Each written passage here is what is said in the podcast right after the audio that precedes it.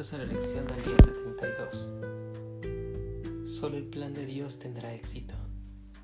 El ejercicio práctico del día de hoy empieza con una aseveración importante y es otra vez hablar sobre los resentimientos.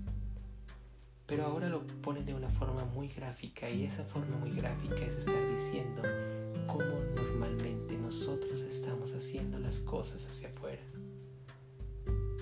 y este parece ser un gran complemento con lo que vimos la lección anterior.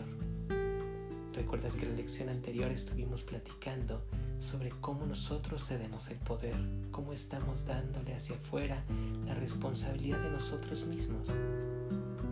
Así empieza el día de hoy esta sesión práctica. Esta sesión práctica va a iniciar comentándonos y diciéndonos lo que tenemos hacia afuera y cuántas veces no lo hacemos así. ¿Te has dado cuenta cómo de repente cuando queremos estar sufriendo podemos encontrar tantas formas por sufrir? ¿Cómo podemos estar diciendo, por ejemplo en este momento que estamos viviendo, que lo que está pasando es porque finalmente los políticos son así? Y los políticos son así porque finalmente la educación es así, y la educación es así porque finalmente todo se encuentra hacia afuera.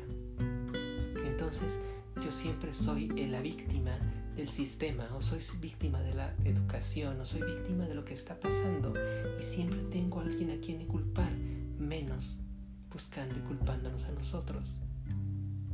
Déjame comentarte, por ejemplo, que en mi profesión es muy frecuente estar escuchando al paciente que se encuentra con diabetes y que llega complicado decir que los culpables son finalmente los médicos porque nunca le dijeron que eso podía pasar.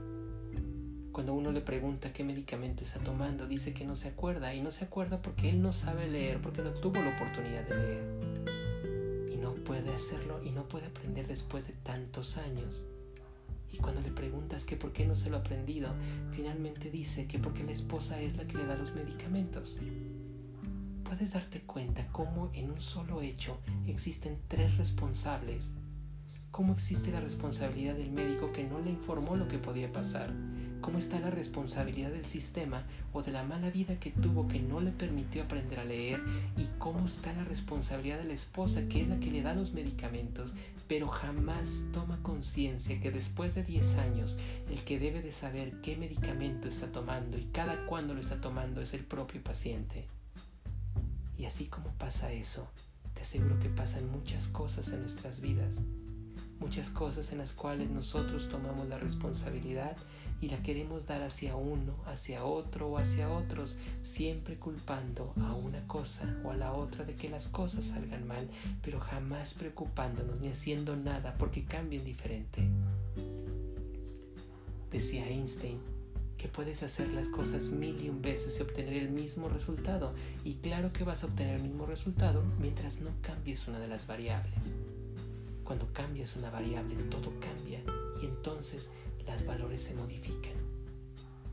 ¿Te has dado cuenta cómo el ejercicio de la física, de la física cuántica, lo que permite saber si la luz se comporta como onda o como partícula, es decir, si viaja en una forma continua o viaja en una forma discontinua, tan solo es dependiente del observador? ¿Sabías eso? Significa que si de repente estás viendo la luz como viaja, la luz se va a comportar en onda, pero si dejas de verla, se comporta como partícula y viceversa. ¿De qué depende? De que lo observes. Solo necesitas cambiar una cosa para que todo lo demás cambie. ¿Qué necesitas cambiar en tu vida? ¿Qué has aprendido que se tiene que cambiar en tu vida? Claro, solo lo único que necesitas hacer es ser capaz de darte cuenta y tomar entonces la responsabilidad. Eso de estar tomando nuestra responsabilidad significa finalmente aceptar el plan de Dios. El día de hoy se nos pone un gran reto. Ese gran reto es intentar entender cuál es el plan de Dios. Muchas veces se dice que hay que ser humilde. Muchas veces se dice que hay que ser pobre de corazón mas en verdad no creo que el maestro cuando él estaba diciendo que tendríamos que ser humildes y pobres de corazón signifique literalmente una humildad sin cosas, no significa un pelea, un pleito ni una pelea con la energía del dinero. ¿Qué significa entonces la humildad de corazón? Significa callar nuestro gran ego para estarnos metiendo hacia el plan de Dios. pregunta real es si tú sabes cuál es el plan de Dios. Si nosotros lo supiéramos, si nosotros confiáramos tan solo en Él, entonces sabríamos que todas las cosas se dan. Qué curiosa la forma en la que el Maestro Jesús nos lo enseñó. Él decía en la parábola, ve las flores del campo, cómo no se preocupan por la vestimenta que llevarán. Ve los pájaros del cielo, cómo no se preocupan por lo que han de comer. Seguramente también el Maestro nos estaba refiriendo al hecho de que tú seas un flojo y que estés dependiendo de los demás para la comida y el vestido. Probablemente se dedicaba o estaba hablando sobre esto cuando en verdad sabes el plan de Dios, cuando sabes que el plan de Dios significa estar contigo, entonces, ¿qué puede salir mal? Si es así, entonces tus pasos y tus palabras te van a llevar siempre por delante, porque siempre estarás tomado de la mano del Maestro. Te invito a que en este momento puedas llevar a cabo este ejercicio y en verdad te pido que seas lo suficientemente humilde para escuchar Escucha la voz, tu voz que te lleve a encontrar ese proceso.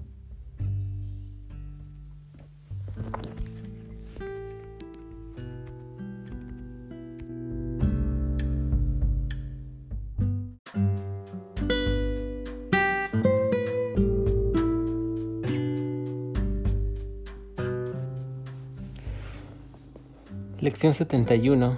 Solo el plan de Dios para la salvación tendrá éxito. Tal vez aún no te hayas percatado que el ego ha urdido un plan para la salvación que se opone al de Dios. Ese es el plan en el que crees. Dado que es lo opuesto al de Dios, crees también que el aceptar el plan de Dios en lugar del del ego es condenarte. Esto desde luego parece absurdo. Sin embargo, una vez que hayamos experimentado en qué consiste el plan del ego, quizás te des cuenta de que por muy absurdo que parezca, es ciertamente lo que crees. El plan del ego para la salvación se basa en abrigar resentimientos. Mantiene que si tal persona actuara o hablara de otra manera, o si tal o cual acontecimiento o circunstancia externa cambiase, tú te salvarías. Y de este modo, la fuente de salvación se percibe constantemente como algo externo a ti. Cada resentimiento que abrigas es una declaración y una aseveración de que crees que eres así. Si esto fuese diferente, yo me salvaría. El cambio de mentalidad necesario para la salvación, por lo tanto, se lo exiges a todo el mundo y a todas las cosas excepto a ti. El papel de tu mente en este plan consiste, pues, en determinar qué es lo que tiene que cambiar, a excepción de ella misma, para que tú te puedas salvar. De acuerdo con este plan de mente, cualquier cosa que se perciba como una fuente de salvación es aceptable siempre y cuando no sea eficaz. Esto garantiza que la infructuosa búsqueda continúe, pues se mantiene viva la ilusión de que si esta posibilidad siempre ha fallado, aún hay motivo para pensar que podemos hallar lo que buscamos en otra parte y en otras cosas. Puede que otra persona nos resulte mejor, tal vez esta situación nos brinde el éxito. Tal es el plan del ego para tu salvación. Seguramente habrás notado que está completamente de acuerdo con la doctrina básica que el ego dice, busca pero no halles pues qué mejor garantía que puede haber de que no hallarás la salvación que canalizar todos tus esfuerzos buscándola donde no está. El plan de Dios para la salvación es eficaz sencillamente porque bajo su dirección busca la salvación allí donde ésta se encuentra. Pero si has de tener éxito como Dios promete que lo has de tener, tienes que estar dispuesto a buscarla solo allí, y de lo contrario tu propósito estará dividido e intentarás seguir dos planes de salvación que son diametralmente opuestos en todo. El resultado no podrá ser otro que confusión, infidelidad y además una profunda sensación de fracaso y de desesperación. ¿Cómo puedes librarte de todo esto? Muy fácilmente. La idea de hoy es la respuesta. Solo el plan de Dios para la salvación tendrá éxito, y esto no puede haber realmente ningún conflicto porque no existe ninguna alternativa al plan de Dios que te pueda salvar. El suyo es el único plan cuyo desenlace es indudable, el suyo es el único plan que tendrá éxito. Que nuestra práctica de hoy consiste en reconocer esta certeza y regocijémonos que haya una respuesta para que todo lo que parece un conflicto sin solución. Para Dios todo es posible. Alcanzar la salvación por razón de su plan el cual no puede fallar. Comienza con tus dos sesiones de práctica más larga pensando en la idea de hoy y observando que consta de dos partes las cuales contribuyen en igual medida al plan. El plan de Dios para tu salvación tendrá éxito, pero otros planes no. Y no permitas que la segunda parte te cause depresión o enfado, pues esa parte es inherente a la primera, y la primera te revela totalmente de todos tus intentos descabellados y de todos tus planes de mentes para librarte de ti mismo.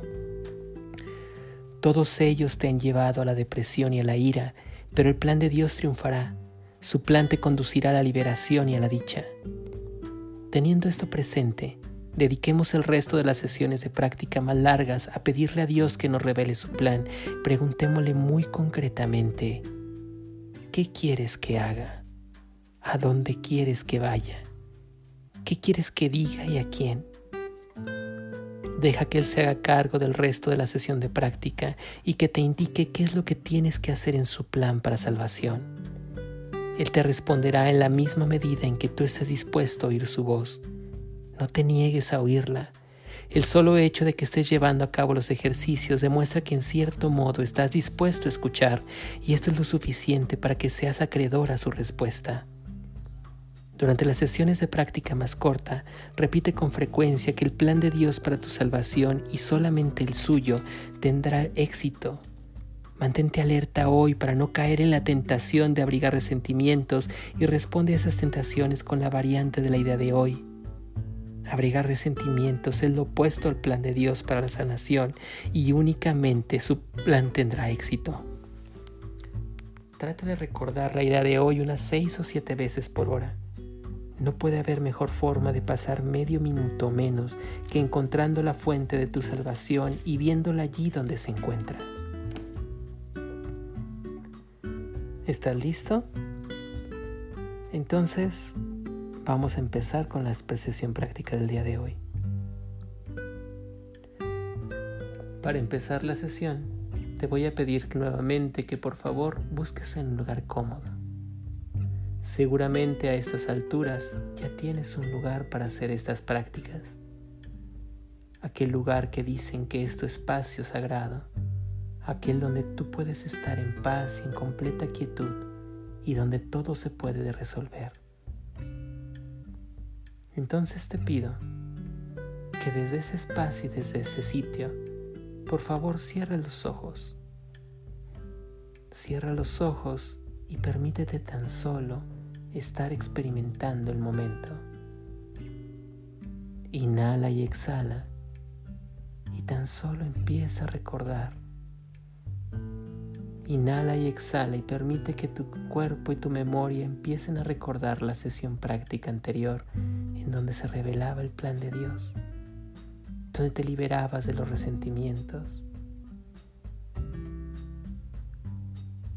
Inhala y exhala. Y de repente permite que todo se empiece a callar. Tan solo lo que existe se encuentra entre tú y yo. Todos los sonidos del exterior empiezan a ser cada vez más callados. Todos los sonidos que se encuentran afuera parece que empiezan a enmudecer tan solo puedes escuchar mi voz y la voz del corazón tuyo que también late. Respira muy fuerte y conforme todo lo demás empieza a llevarte, tu concentración y tu espacio dentro de ti va creciendo cada vez más y más. Tal parece que al momento que respiras y escuchas mi voz, lo que empieza a pasar es que te empiezas a relajar. Y la relajación parece que te va llevando a un espacio dentro de ti. Inhala fuerte y exhala. Y pon todo el foco de atención en tu corazón. Respira fuerte y deja que lo único que puedas escuchar o sentir sea el latido de tu corazón. Ese sonido que te ha acompañado desde el primer momento en que tú te gestaste. Ese sonido que estará contigo a lo largo de toda la vida hasta que ésta se ceda. Pero hoy está aquí presente y se escucha latir. Y tú lo puedes percibir. Tú puedes sentir ese latido y puedes escuchar ese latido.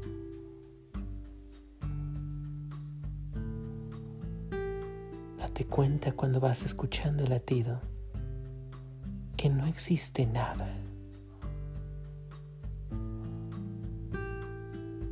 Solo el latir, cómo mueve la sangre en tu corazón. Date cuenta, ¿quién está creando este latido? ¿Eres acaso tú el que decide cómo late tu corazón? ¿Eres acaso tú el que decide en qué momento va a detenerse el corazón? Parece que no. Parece que aún dentro de lo que está dentro de ti, en eso no puedes tener control. Pero sabes que está latiendo y sabes que conforme late te da la vida y que todo eso es un momento perfecto. Y mientras puedes percibir el latido del corazón, te das cuenta que también así es el plan de Dios. Silencio, discreto, pero permanente, pereno y perfecto. Y así como está el latido en tu corazón, date cuenta que Dios también tiene un plan para ti así como late el corazón, así es el plan que se encuentra trazado para ti. Perfecto, perenne, perpetuo. Y me pregunto si estás dispuesto o estás en este momento completamente posibilitado para poder encontrar y saber cuál es ese plan. Deja de abrumarte y tan solo contempla el corazón, cómo se contrae y se dilata. Imagina cómo se contrae y se dilata. Siente cómo se contrae y se dilata. Y desde este momento te pido desde tu corazón eleves una oración a Dios, pues todo momento de comunicación está aquí presente con Él y tú.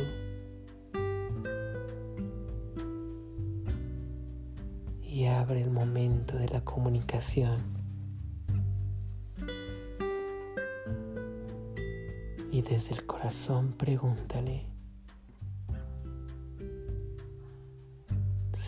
Dios, Padre y Madre, ¿qué es lo que quieres que yo haga?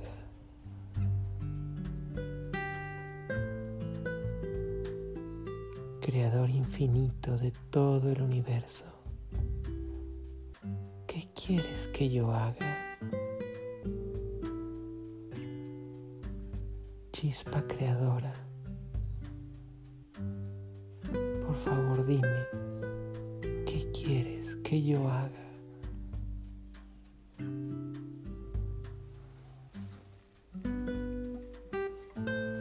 ¿A dónde quieres que yo vaya? ¿A dónde me han de llevar tus pasos?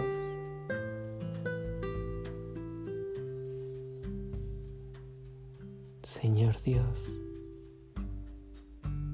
a dónde quieres que yo vaya.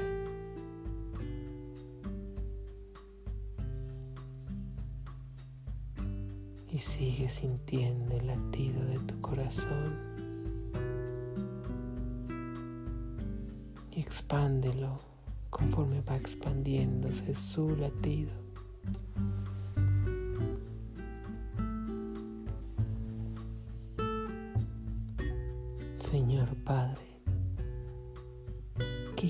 Quieres que yo diga? ¿Y a quién quieres que yo se lo diga?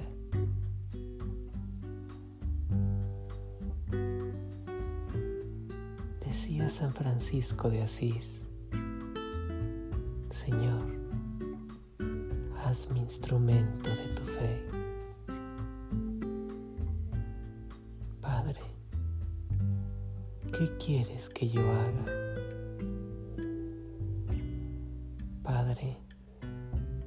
Quieres que yo diga y a quién se lo digo? Padre, ¿a dónde quieres que yo vaya? Y tan solo respíralo sabiendo que el plan de Dios es infinito y es perfecto. Todo es perfecto. Y deja que se expanda y hasta que puedas encontrar esa respuesta que estás pidiendo.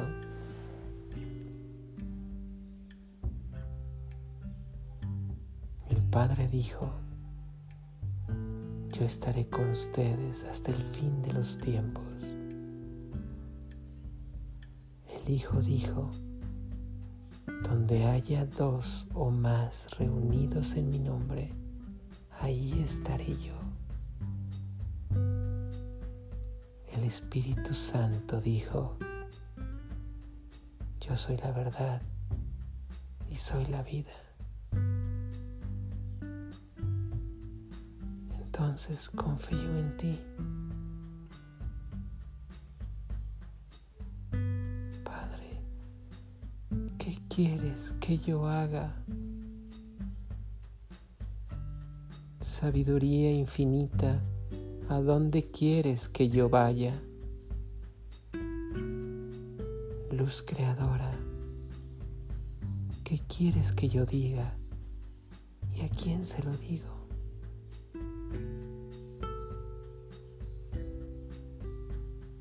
Pregúntate esas cosas a lo largo del día y recuerda que lo único que obstaculiza es siempre resentimiento. Abrigar resentimientos es lo opuesto al plan de Dios para la salvación y únicamente su plan tendrá éxito.